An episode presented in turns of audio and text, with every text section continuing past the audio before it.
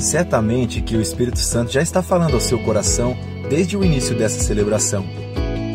Agora, ele deseja falar de forma mais direta e pessoal por meio de Sua palavra revelada. Prepare-se com fé e expectativa para o que Deus vai falar ao seu coração. Para te ajudar a lembrar de todos os pontos dessa mensagem bíblica, preparamos um esboço que você pode baixar no nosso aplicativo. Se você ainda não baixou, é só buscar na App Store ou no Google Play. Pronto, vamos receber com alegria a mensagem pela pregação bíblica de hoje.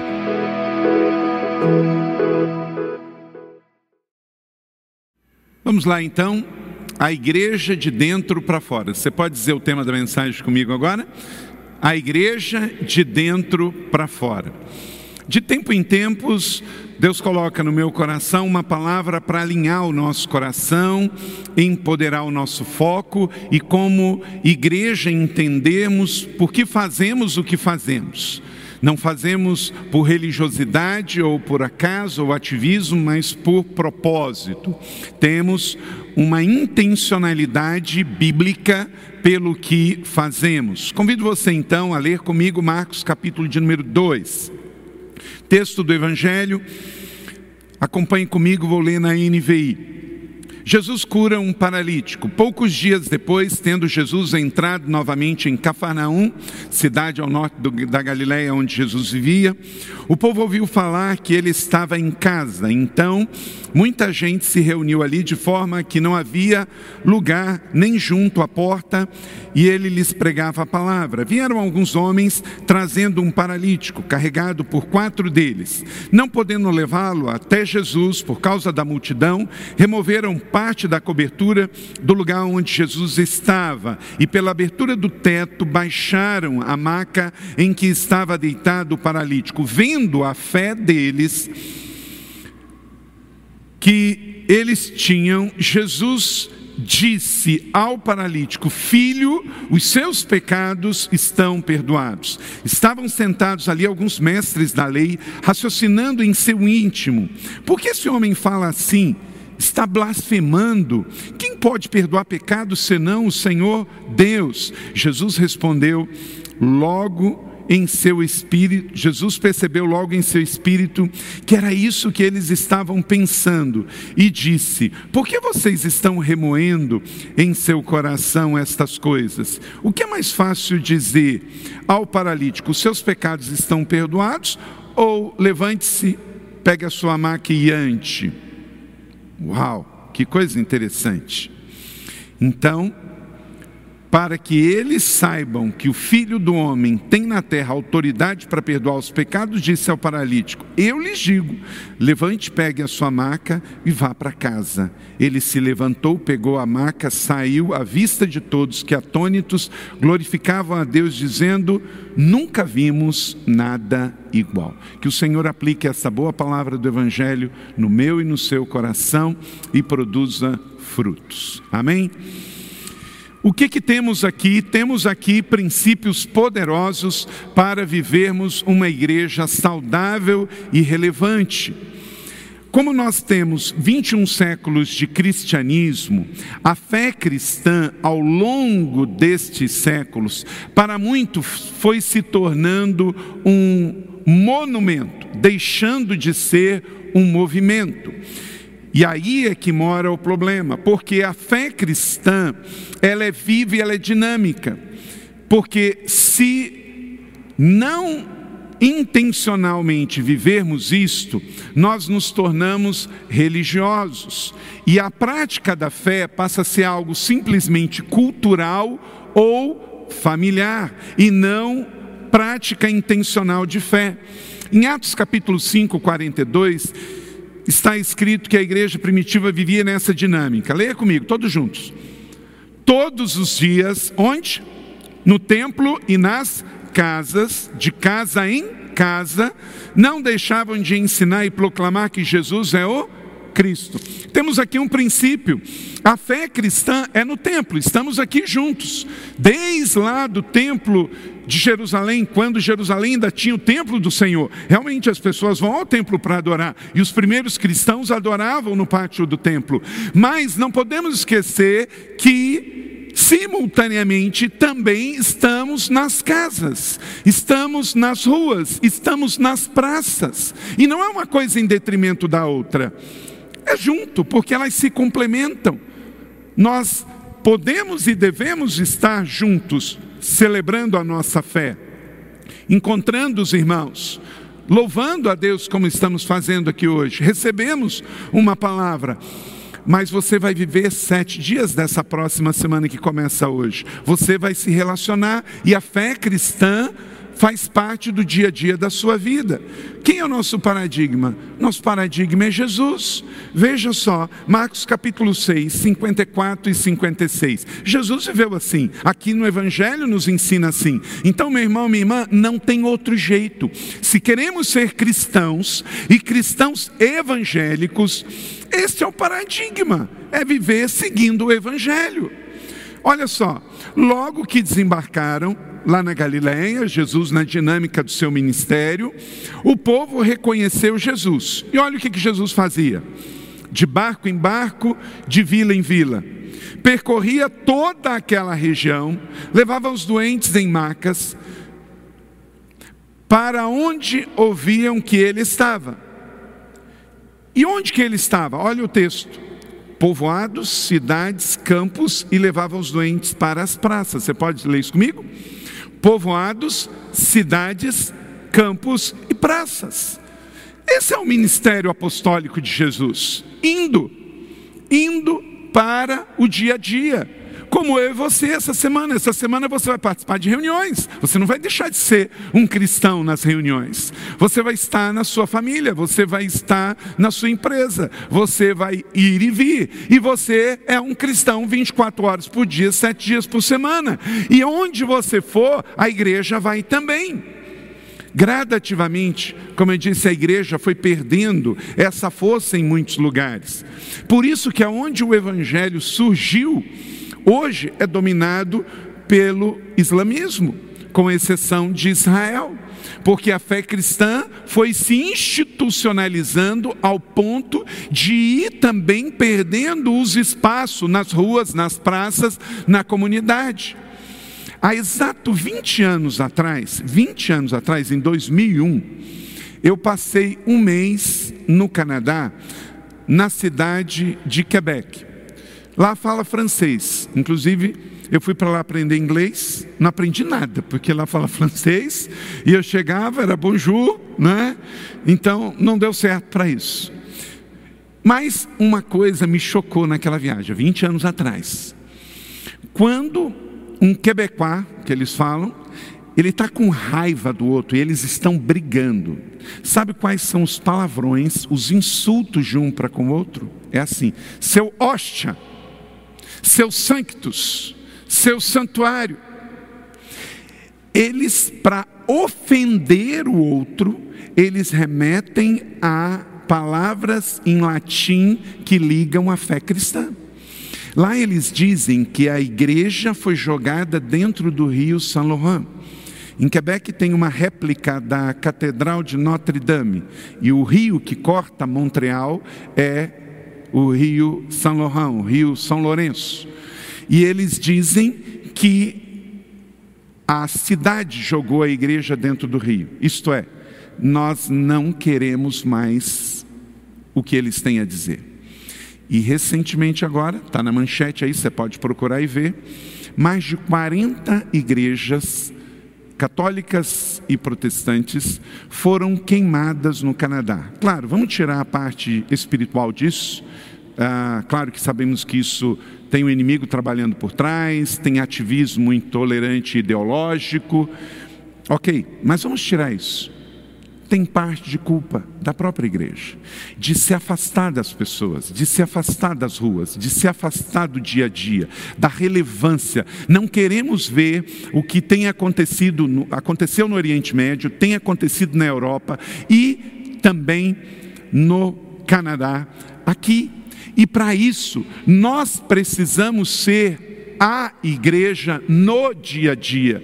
Não é sermos religiosos, é sermos Jesus na vida das pessoas onde quer que formos. E esta palavra está nesta direção: a igreja de dentro para fora, a igreja do templo, mas a igreja da casa, a igreja que está através da sua vida. Imagine, todos aqui enviados para mudar a realidade. E não falo isso porque a nossa igreja vai viver isso a partir daqui. Não, esta é uma igreja que tem entendido isso. O seu nome diz isso. Toda vez que você fala a igreja da cidade, você está ativando apostolicamente o nome da nossa missão. Nós não somos para nós, nós somos para a cidade. Quero ilustrar aqui colocando algumas imagens e fotos da nossa igreja vivendo isso no dia a dia. A nossa igreja aqui em São José, na cidade social, recolhendo e entregando alimentos semanalmente para a cidade, mais de 95% dos usuários da nossa cidade social não são membros da nossa igreja.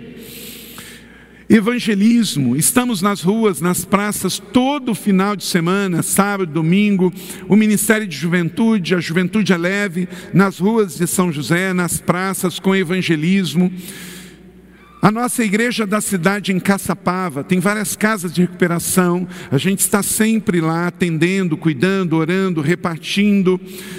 A igreja da cidade em Guará, oração nas ruas, nas calçadas, a igreja da cidade em Jacareí, através do Ministério Social, do Evangelismo. Quando você for a Jacareí, você vê essas placas que a gente tem aqui no campus. Lá a lei nos permite, nós já colocamos em três praças e a cidade vê isso, nós cuidamos dessas praças, limpamos, cuidamos da grama, cuidamos deste monumento, lembrando ali a cidade que somos chamados para amar.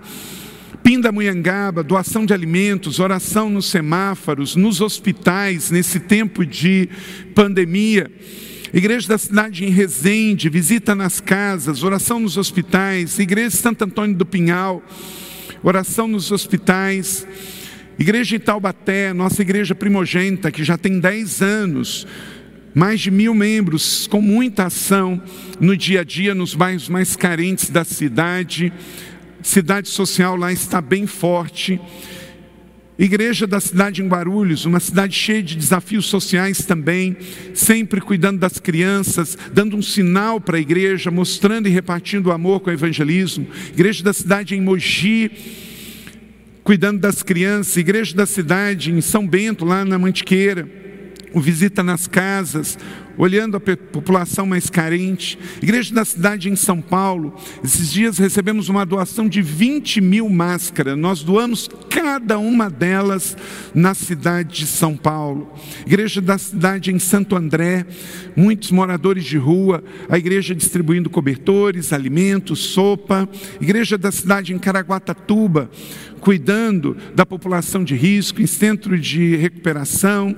Igreja da cidade aqui no Primavera. Agora nós vamos reformar toda a estrutura ali na Zona Leste. Se você não foi lá ainda conhecer, nós agora vamos reformar tudo para dar ainda mais estrutura e cuidado nessa região mais carente de São José e também que precisa tanto e tem tantas pessoas. Em Jambeiro, doação de alimentos, visita nas casas, enfim, é a igreja fora das suas quatro paredes. Porque nós entendemos, até por etimologia da palavra, a palavra grega eclesia, os chamados para fora. Então não queremos ser uma contradição já na etimologia da nossa designação de ser igreja. A igreja não é sobre os que vêm, porque a igreja, ela é para os que ainda não foram alcançados. E por causa disso muitos chegaram. Eu quero pedir um testemunho da Paula. Se não fosse por esta igreja que vai, Hoje a Paula não estaria aqui, com a vida restaurada, mudou de vida porque um dia, no reação, no carnaval, a igreja foi para a Zona Norte, em São José, e encontrou a Paula. E tem muitas Paulas por aí. Ser igreja outside, para fora. Veja o testemunho. Olá, meu nome é Paula, eu tenho 27 anos. Quando eu tinha por volta de 16, 17 anos, comecei a frequentar uma igreja evangélica, esporadicamente, ainda não entendia muita coisa, mas cerca de dois anos depois eu tomei a decisão pelo batismo, me batizei, caminhei um pouco, ainda sem entender, e devido a muitos problemas na minha vida pessoal, acabei me desviando. É, eu vivi relacionamentos muito destrutivos, tinha uma vida muito disfuncional, muitos problemas familiares, questões de paternidade mal resolvida e rejeição que eu nem sabia na época. E em fevereiro de 2013, eu estava caminhando na rua do meu bairro, onde nós tínhamos uma extensão da igreja da cidade. Estava indo até a casa de uma amiga para nós combinarmos o que faríamos nesse feriado de carnaval. Como eu estava passando por dias bem difíceis, eu caminhava pela rua de uma forma bem desatenta e de repente uma moça super animada, super alegre, uma jovem, veio e me abordou e perguntou se eu já tinha programação para o carnaval. Eu confesso que eu fiquei bem sem graça na hora, disse que sim, apesar de não ter, não sabia o que ela ia me propor. E ela começou, ela perguntou meu nome, é, perguntou o que eu iria fazer e começou a me contar sobre um evento que se chamava Reação, um evento para jovens, onde teriam várias programações, vários convidados, seriam vários dias, e eu confesso que aquilo me deixou bem impressionada. Eu não tinha a menor ideia de que tão perto de mim existia algo tão grande, um movimento tão grande para jovens justamente nesse feriado. Nós trocamos telefones, fomos conversando e eu sabia que, aqui, que o mundo e as coisas que eu estava vivendo já não eram mais para mim. Aceitei o convite e pisei na nossa amada igreja na abertura do Reação. Eu fiquei simplesmente chocada e impactada em ver tantos jovens, tanta excelência, um evento tão grande acontecendo naquele período. Me conectei com outras pessoas, realmente fiquei impressionada é, em viver tudo aquilo, em saber que tudo isso existia. É, naquele momento também conheci o que era uma célula, também não conhecia, me conectei com pessoas e ali é, Jesus iniciou um processo de reconstrução na minha vida, em todas as áreas. Eu tive altos e baixos, realmente foi um processo. Mas a nossa igreja, as ferramentas e as pessoas da nossa igreja nunca desistiram de mim. Participei dos retiros, dos cursos, do 30 semanas e realmente Jesus foi fazendo um trabalho de reconstrução em todas as áreas da minha vida. Meu sonho sempre foi constituir família, ter um casamento saudável e de lá para cá eu conheci meu marido, que também se converteu nessa igreja. Nós nos casamos, estamos casados há seis anos, temos um lindo filho de dois anos e todos os anos nós participamos juntos do Reação, temos participado desde então. Somos supervisores na, no Eleve a 3, no Ministério de Casais, lideramos a vigília e temos seguido em direção a tudo aquilo que o Senhor tem para nós. Hoje eu sei que Deus nunca desistiu de mim, apesar de todas as minhas falhas, o Senhor realmente me resgatou, me curou, me amou. Durante todo o processo, teve um versículo que sempre me acompanhou, que é busca em primeiro lugar o reino de Deus e todas essas coisas lhe serão acrescentadas. Hoje eu tenho plena convicção de que eu sou uma filha amada de Deus. Deus abençoe.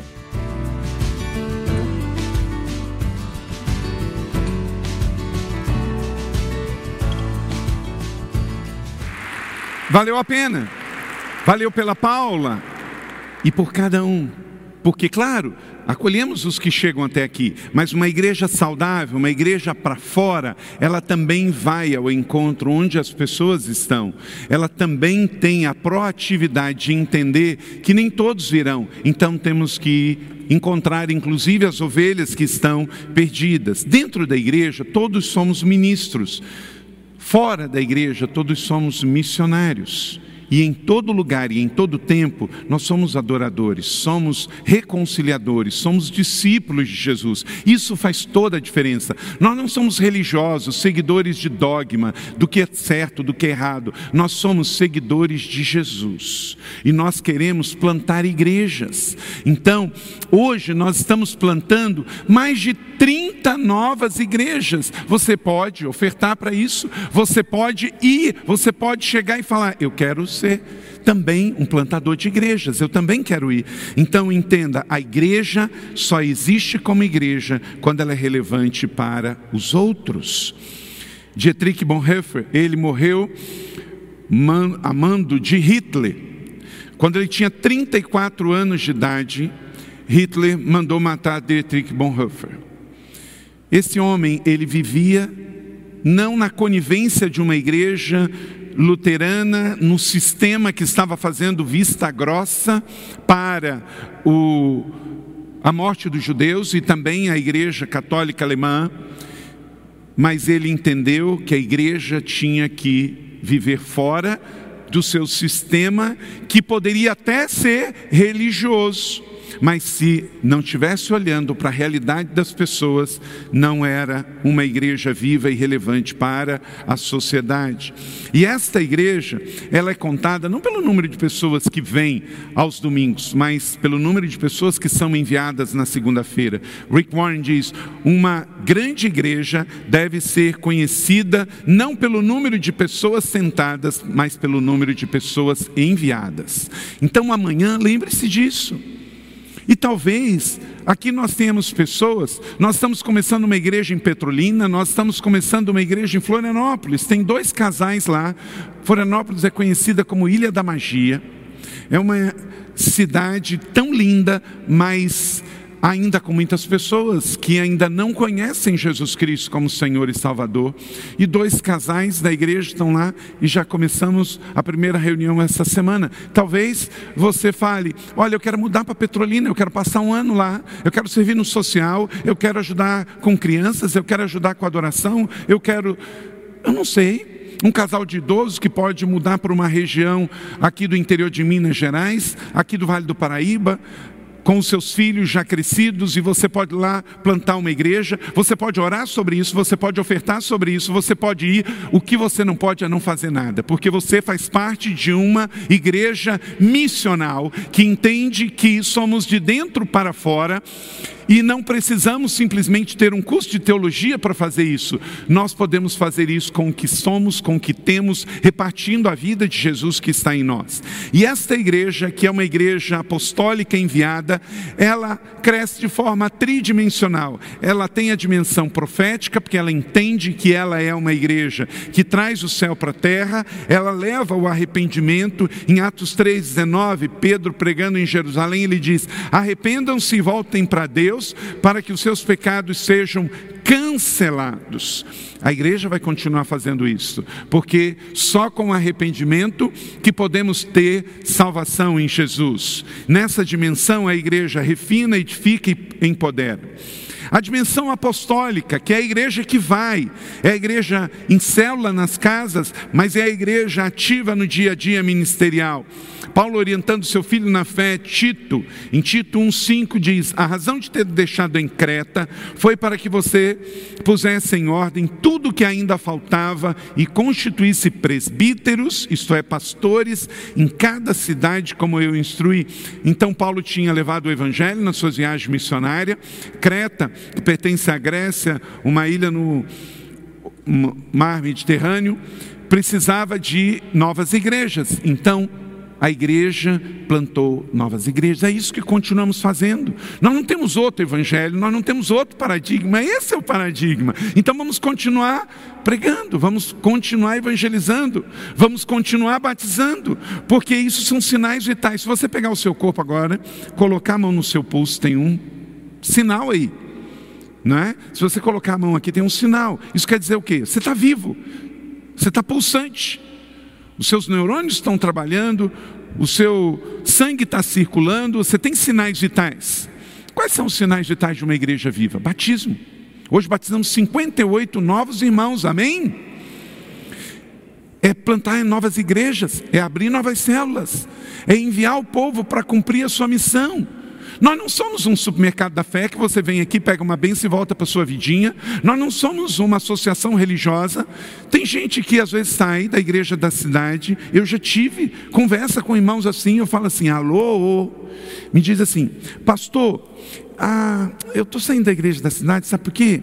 É porque eu queria aquela igreja lá da Euclides Miragaia, de 20 anos atrás, onde tinha aquelas pessoas que eu conhecia todo mundo e que eu me relacionava e tal, e cantava aquelas músicas, e tinha aquele jeito de ser, e o pastor não tinha cabelo grande, não usava barba, né? E eu quero... Gente, olha só, ok, eu lidero pessoas livres, eu amo todas as ovelhas, como um pastor, não quero ver nenhuma ovelha fora, eu quero ir com todo mundo, porque eu sei que tem ministério, tem dons e tem missão para todo mundo, mas claro, não posso segurar ninguém. Mas eu vejo a incoerência. Eu nunca vejo alguém chegar assim numa fábrica de celular e falar assim: me dá um celular de 1989. Ah, deixa eu comprar um notebook, mas eu queria de 1990. Ou chegar ali na na Volkswagen fala assim: me dá o último modelo do carro 1900 e sei lá 2003, não é? Você não chega no supermercado e fala assim: me dá comida vencida. Então, se para tecnologia, para automóveis, para comida, você quer tudo de hoje, por que, que você quer uma fé requentada?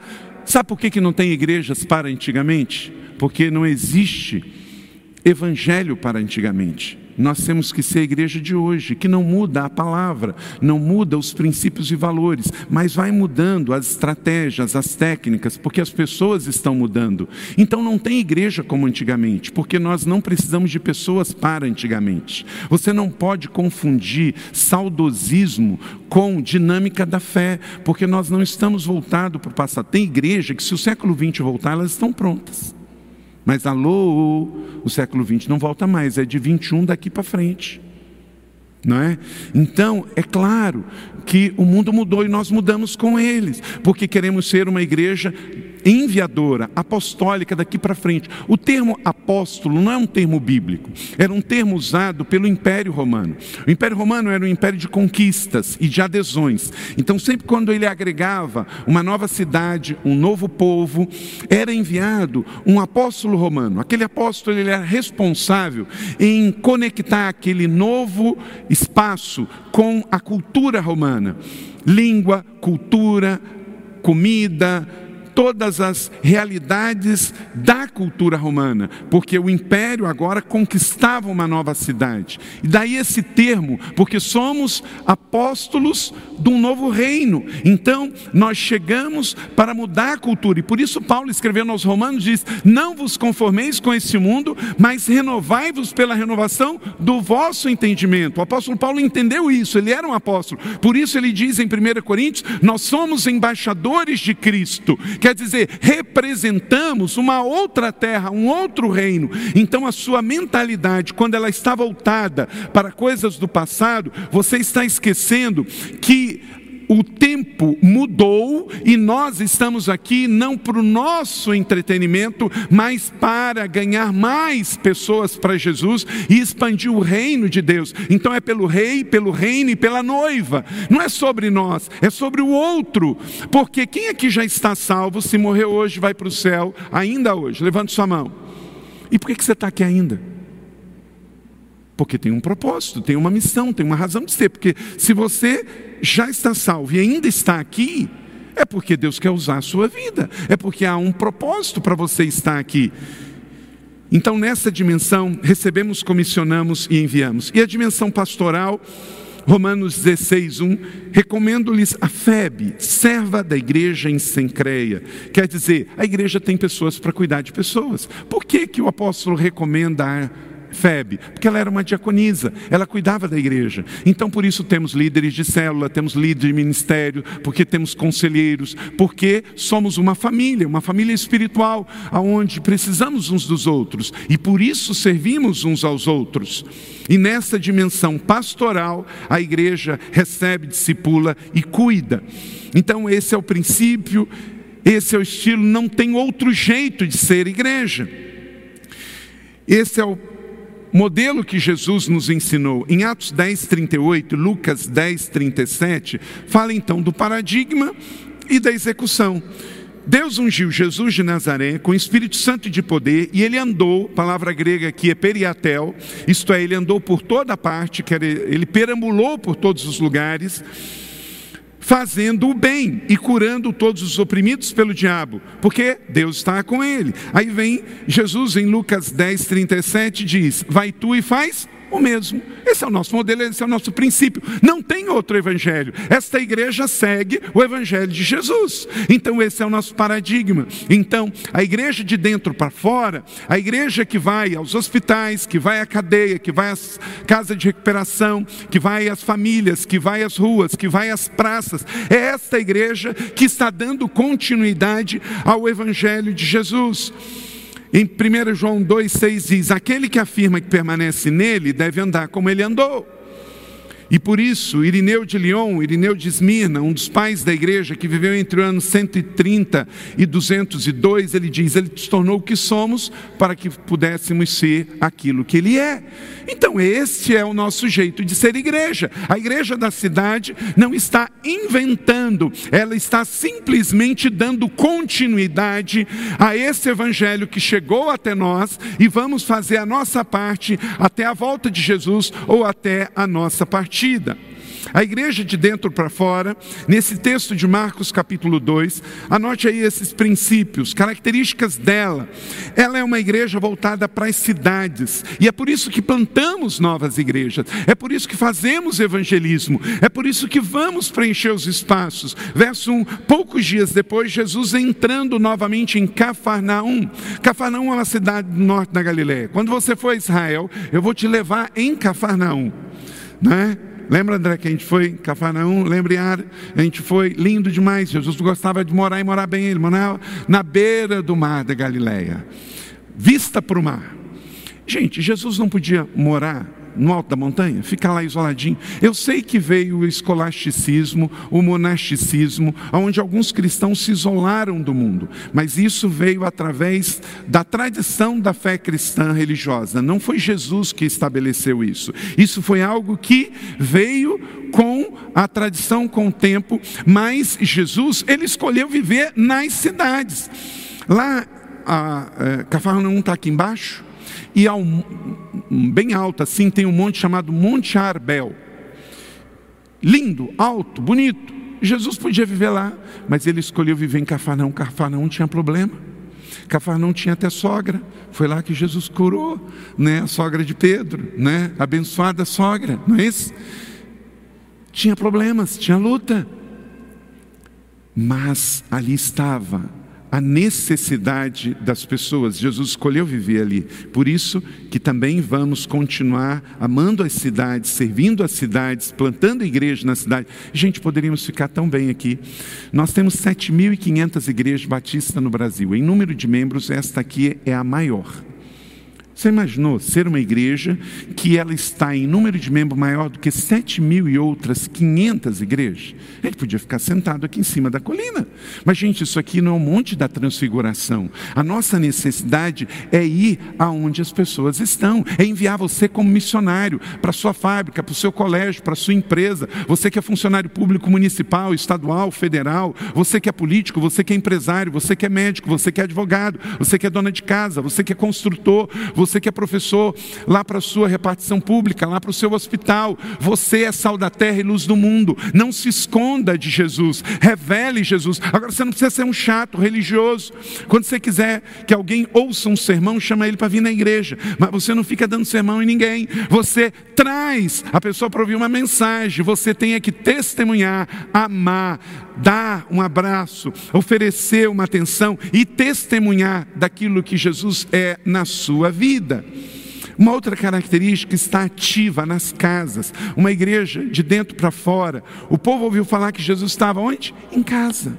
As casas são lugares aonde Jesus quer estar. E uma igreja que vê isso, ela vive isso. Hoje nós temos mais de 1.200 células e queremos agora, na retomada, voltar para as casas, gerando vida, graça, amor, também segue o paradigma bíblico. Nós só estamos fazendo o que é bíblico, verso de número 2, e muita gente se reuniu ali de forma que não havia lugar nem junto à porta. E o que, que ele estava fazendo lá? Pregando o quê? A palavra. O que, que estamos fazendo aqui 21 séculos depois? Pregando o quê? A palavra. Que privilégio fazer o que Jesus estava fazendo naquele tempo. E hoje é a nossa vez, é a nossa hora. É aqui e repercutindo isso, deixar que esta palavra mude a vida das pessoas. Quarto, A igreja de dentro para fora está aberta aos que mais precisam, todas as pessoas. Verso de número 3: E vieram alguns homens trazendo um paralítico carregado por quatro deles. Eu quero ser amigo de gente assim. Aqueles quatro homens deviam ser da igreja da cidade de Cafarnaum entenderam que estavam em missão e então carregaram aquele paralítico porque sabia que era ele que mais precisava. Quem é a pior pessoa de São José que você conhece? Traz ela para a igreja, leva ela para a sua célula. Ah, pastor, mas ele tem defeitos. Eu sei, você também tem. Eu também tenho. Ah, mas ele tem problemas. Todo mundo tem. Quem não tem? Então, traz para perto, traz os que mais precisam, traz os paralíticos e vamos ajudar a cuidar deles. Todo mundo tem jeito, abra o seu radar. Buscar agir com criatividade diante das barreiras. Verso de número 4: a igreja que sai fora da caixa, que pensa fora do box, não podendo levá-lo até Jesus por causa da multidão, removeram a parte da cobertura onde estava Jesus. Talvez você fique pensando, né? Gente, mas será que era possível tirar o telhado e tal? Gente, é um pouco diferente. Quando você for a Israel comigo, eu vou te levar numa cidade no norte de Israel, já na fronteira com o Líbano, chamado é, Kearim, que lá tem uma réplica de várias construções. Eles pegaram um sítio arqueológico e reconstruíram várias casas. As casas são de madeira, mas o telhado delas, como Israel chove muito pouco, então um grande investimento no telhado não justifica, não é um país tropical como o nosso que chove dia sim, dia não. Então, o telhado era uma parte de madeira, de palha e uma, uma certa, é, um tipo de um betume, um tipo de uma, uma massa que impermeabilizava. Então não era algo difícil de ser retirado para que uma pessoa passasse. Você não tinha que quebrar uma laje, você não tinha que quebrar uma pedra, você não tinha que tirar uma grande estrutura. Então não era algo tão difícil. Então não associe isso com a sua casa.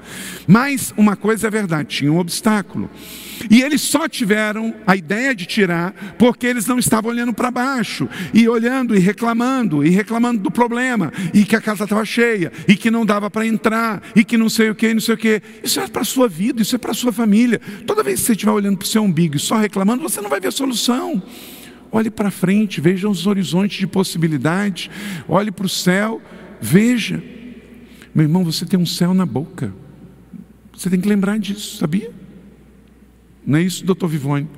A um céu na boca, não é só dentista que sabe disso, não. Você tem dúvida, bota o seu dedo aí, se ele estiver limpinho.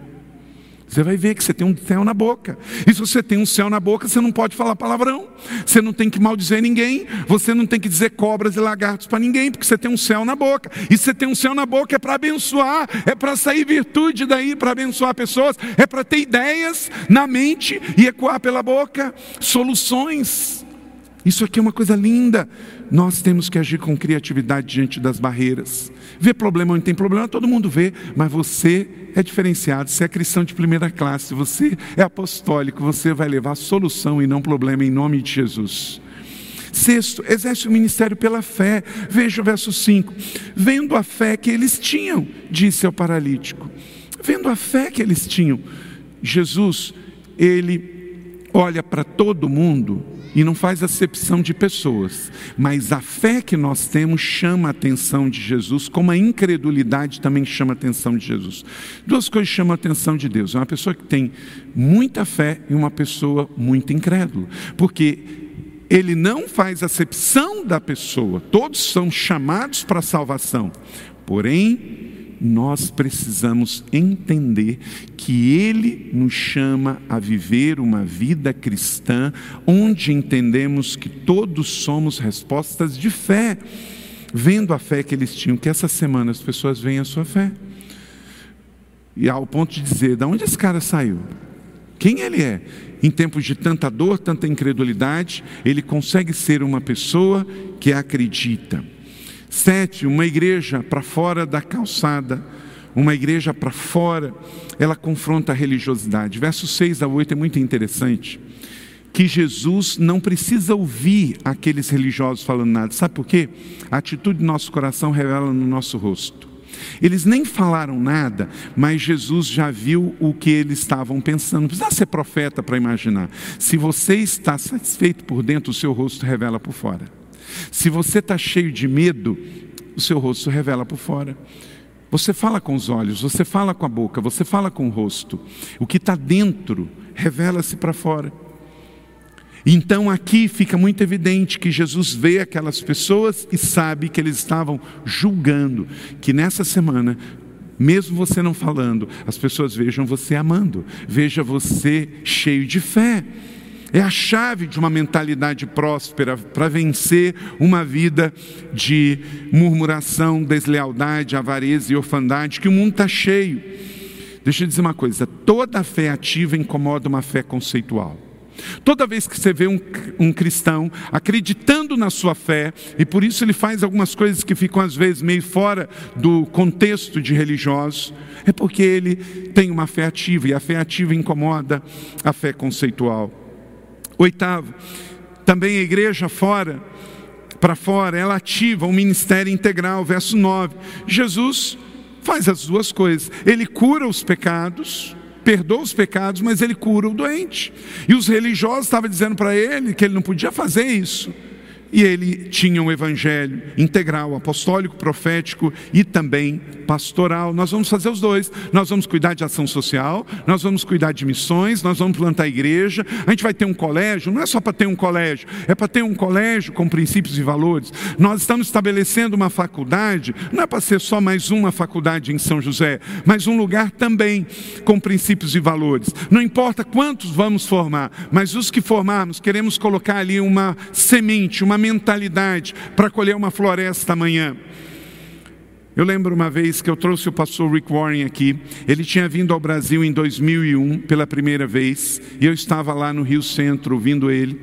E aí eu trouxe ele em 2008, a segunda e última vez que ele veio ao Brasil, e ele pregou lá no Credit Car Hall em São Paulo. E eu disse para ele lá no camarim, eu falei: "Pastor Rick, eu não sei quantas pessoas vão estar aqui, é, mas temos aí umas 3 mil inscrições e tal. E ele disse assim para mim: Não importa quantos vão estar aqui, eu estou orando para que tenham muitos Carlitos aqui. Quando em 2001 aquele homem entregou uma semente, eu peguei aquela semente. E eu entendi o que ele estava falando de uma igreja para fora. Porque às vezes você está falando para muita gente, muita gente que não vai nem pegar. Então, discipule um, e se esse um mudar o mundo, já valeu toda a diferença. Uma pessoa, uma pessoa que vai ter uma ideia, que vai ter uma visão e que vai mudar a realidade. Por que, que essa igreja tem um college?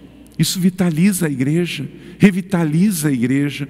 Jovens que estão fazendo diferença 9. Estabelece um ministério voltado para os de fora. Verso 10 e 11. Mas para que vocês saibam que o Filho do Homem tem na autoridade para perdoar os pecados, disse ao paralítico: levante-se, pegue a sua maca e vá para casa. Ali estava o diferencial. A cidade de Cafarnaum não era uma cidade tão pequena para aquele tempo, era um posto alfandegário. Ela hoje está completamente dentro do Estado de Israel, mas no dia do Império Romano ela estava entre Israel e a Síria.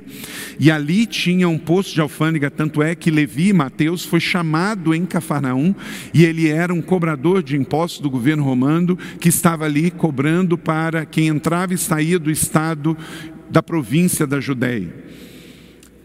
E era uma cidade importante, rota de vir da Europa e vir da Ásia e ir para o Oriente Médio. E naquela cidade, Jesus encontra-se com aquele homem e diz: Olha, pega e sai daqui, mas sai com a sua maca. Naquele tempo todo mundo se vestia igual, né? Não tinha roupas de grife, não tinha lagartixa na, na, na nem cavalinho e nem lagartixa na roupa para poder mostrar uma grife. Era tudo igual. Então, por isso que Jesus disse, lembra lá em Jerusalém, aquele, é, Judas disse sobre Jesus, aquele que eu beijar, esse é Jesus. Então as pessoas tinham aquela roupa, muito comum aqui que a gente usa no alto de Páscoa, todo mundo igual, mas ele tinha um diferenciado, ele tinha uma marca. Deixa eu dizer uma coisa: a sua dor curada vira o seu ministério. Aquilo que foi um problema curado, agora é uma solução. Se você foi curado de câncer, você vai ser um testemunho vivo de encorajamento para as pessoas que estão atravessando a notícia ruim de um câncer, que estão num tratamento difícil, tem medicamentos queimando no seu organismo e você sabe o que é isso, você passou por isso, e aí você pode ser um abraço de esperança, uma voz de encorajamento. Se você foi curado de uma enfermidade, você passa a ser uma autoridade naquele assunto para encorajar outros. Você que sofreu uma injustiça, você que sofreu um abuso,